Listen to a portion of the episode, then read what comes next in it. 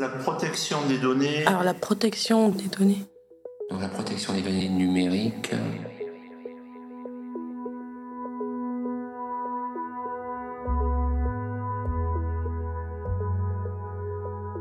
La bique à l'empêtre l'herbe nouvelle ferma sa porte au loquet. Cybersécurité. Non sans dire à son biquet Gardez-vous sur votre vie d'ouvrir que l'on ne vous dit, pour mot du guet, foin du loup. Comme elle disait ces mots, un loup de fortune passe. Il recueille ces mots et les garde dans sa mémoire. Dès qu'il voit la bique partie, il contrefait son ton et demande qu'on ouvre en disant Foin du loup Le biquet, soupçonneux, par la fente, regarde. Montrez-moi patte blanche, ou je n'ouvrirai point. Le loup, fort surpris d'entendre ce langage, comme il était venu, s'en retourna chez soi. Deux sûretés valent mieux qu'une, et le trop en cela ne fut jamais perdu. Alors la protection des données numériques évoque euh, le secret. Protection des données. Un podcast GRT Gaz. Première partie. La protection des données, pour moi, c'est le mot de passe. La sûreté de nos informations, essentiellement informatiques, donc nos données sensibles ou pas, liées à notre activité. La protection des données numériques, ça me fait penser à la cybersécurité. Protection euh, de son environnement de travail, afin que bah, des tierces personnes ne puissent pas euh, récupérer des données euh, sensibles, importantes, confidentielles, etc. Instantanément, c'est que les données elles peuvent être piratées, donc il faut les protéger.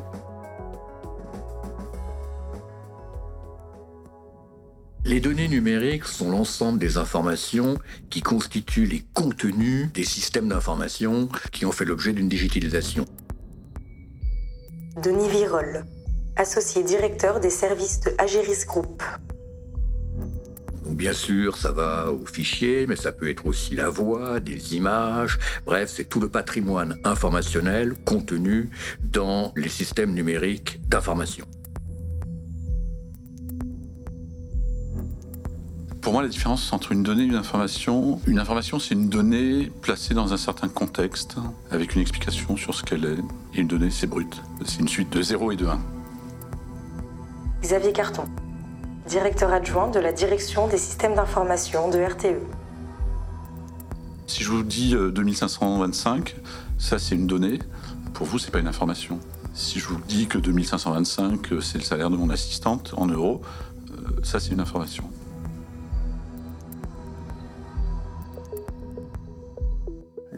La chèvre et le chevreau. Comme elle disait de ces mots, le loup de fortune passe. Il les recueille à propos et les garde dans sa mémoire. Les données au service de qui? Ça, c'est une question euh, difficile parce qu'en fait, on est dans un écosystème qui finalement concerne tout le monde. La donnée sert aux scientifiques pour établir des lois. La donnée est le carburant des statisticiens qui font des études. La donnée, c'est aussi quelque chose qui intéresse l'individu, le citoyen, soit dans sa vie privée, soit dans sa vie de citoyen, soit dans sa vie professionnelle. La donnée, c'est aussi quelque chose qui concerne les entreprises, et notamment dans la donnée, je pense notamment aux GAFA, mais même sans aller chercher de l'autre côté de l'Atlantique, nos entreprises gestionnaires de réseaux de transport, euh, que ce soit en élec ou en gaz, euh, sans données, elles ne peuvent pas fonctionner. Alors mes données euh, numériques profitent à l'entreprise et à moi.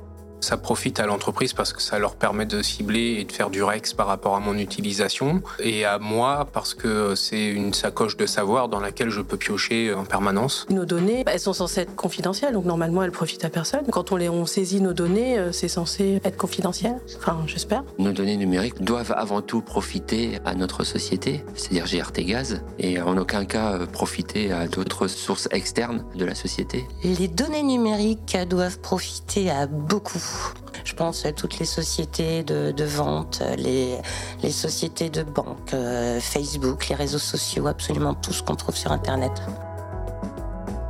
Les données numériques peuvent être au service notamment du citoyen, par exemple dans le cadre de ses relations avec l'État et en particulier l'administration publique, qu'il s'agisse par exemple de pouvoir aller voter de façon électronique bien entendu, mais aussi pour faciliter ses démarches administratives et notamment dans matière de santé, nous avons tous maintenant une carte vitale qui nous rend beaucoup de services. Claire Levallois-Barthes, coordinatrice de la chaîne valeur et politique des informations personnelles de l'Institut Mintelecom et maître de conférences en droit. Les données numériques peuvent être aussi au service du citoyen, mais dans un cadre plus privé, on pense tout à fait à des réseaux sociaux et selon le contexte, ces réseaux sociaux vont permettre soit de, communiquer avec la famille, soit de se faire de nouveaux amis, mais aussi euh, ça peut être au service du salarié, ces fameux réseaux sociaux, et pouvoir euh, communiquer ou en tout cas entretenir une autre forme de communication au sein du travail, puisque nous savons tous que certaines entreprises mettent à disposition de leurs salariés euh, ces réseaux sociaux. Et en tant que salarié moi-même de l'Institut Mintelecom, ces données-là, elles sont aussi au service de l'innovation chez nous. C'est ce qu'on regarde de très près dans nos recherches. Comment, à partir de données numériques, on peut proposer des services innovants pour pouvoir améliorer euh, la vie des, personnes et fournir de nouveaux services en France ou également euh, des services transfrontières euh, réservés via Airbnb, des chambres d'hôtel, pouvoir voyager, etc.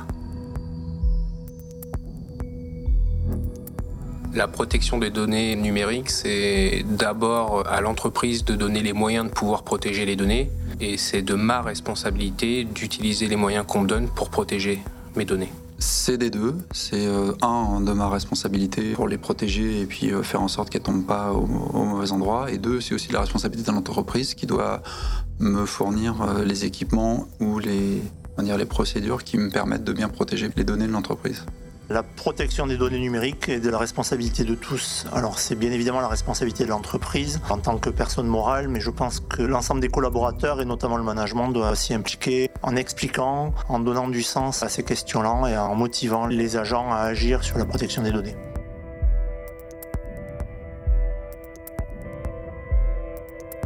Sécurisation, sécurité, problème technique ou problème humain. Sans technologie, ça va être très compliqué. C'est pas possible. Hein. On a besoin de technologie, on a besoin euh, d'antivirus pour lutter contre les virus, on a besoin de dispositifs cryptographiques pour chiffrer les données, pour les protéger en intégrité ou en confidentialité, on a besoin de dispositifs d'authentification pour garantir la véracité d'une identité. C'est indiscutable. Le piège est un piège extrêmement fort, qui est de croire que la technologie va régler le problème elle toute seule. Alors aujourd'hui, personnellement, j'en suis plutôt satisfait, la technologie ne sait pas tout faire. Notamment, la technologie en entreprise et ailleurs ne sait pas interdire techniquement tout ce que l'on voudrait interdire. Bon, entre nous, euh, d'un point de vue philosophique, hein, le jour où la technologie saura interdire techniquement tout ce que l'on peut interdire, je ne suis pas sûr que ça m'enchantera, hein, pour être clair. Voilà. Donc, en réalité, la technologie est strictement nécessaire, absolument majeure et strictement insuffisante. Insuffisante.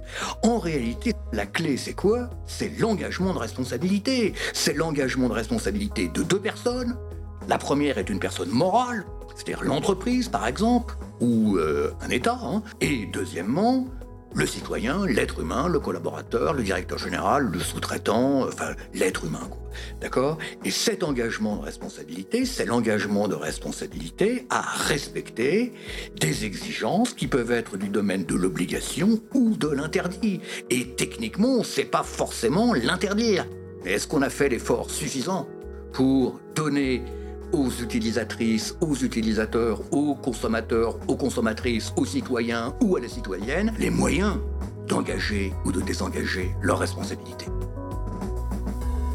on voit bien que c'est avant tout aussi un problème humain. On sait que les failles de sécurité sont essentiellement liées à des comportements humains, à des problèmes d'attention.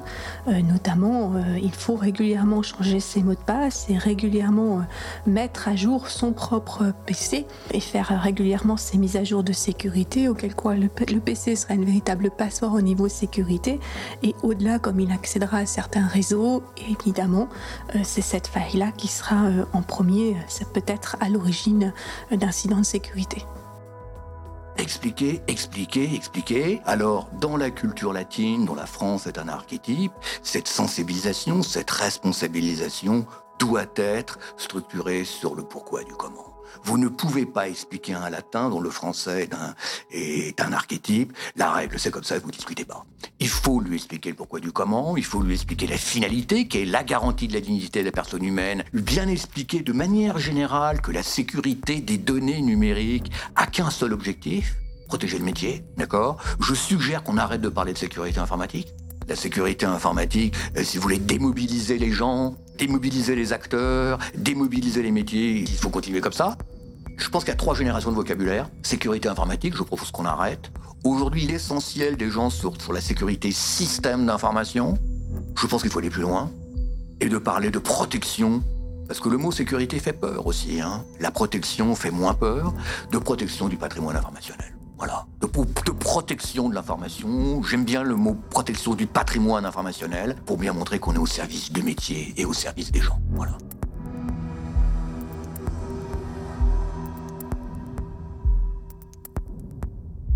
Le loup, la chèvre et le chevreau. Dès qu'il la voit partie, il contrefait son ton et d'une voix papelarde, il demande qu'on ouvre en disant Foin du loup. Et croyant entrer tout d'un coup, le biquet soupçonneux par la fente regarde. Comment euh, arriver à rendre plus responsable d'ailleurs dans la vie privée comme dans la vie professionnelle, hein, les salariés ou les citoyens de leurs données, ben, c'est quelque chose effectivement qu'il faut faire. D'ailleurs, il y a des campagnes de pub hein, sur les données personnelles hein, qui expliquent ça. Hervé Constant, directeur des systèmes d'information de GRT Gaz. Il faut rappeler, il faut sensibiliser, il faut expliquer le risque. Qui mieux que celui qui est le propriétaire de la donnée connaît le risque à ce qu'elle soit divulguée Personne, certainement pas le service informatique. Donc le service informatique, lui, ce qu'il peut faire, c'est amener des systèmes de protection, amener des solutions techniques, technologiques, amener de la sensibilisation. Et on, c'est ce qu'on fait aujourd'hui. Euh, mais en aucun cas, il faut qu'on imagine que quand j'ai posé ma donnée numérique quelque part, le service informatique s'occupe de tout le reste. Non, c'est bien à moi de classifier la donnée, c'est bien à moi de dire au moment où je la crée, au moment où je la modifie, qui peut être autorisé à la consulter, à la modifier, euh, quelle est son importance, quelle est sa valeur, et ça, le service informatique ne peut pas le faire à la place des métiers.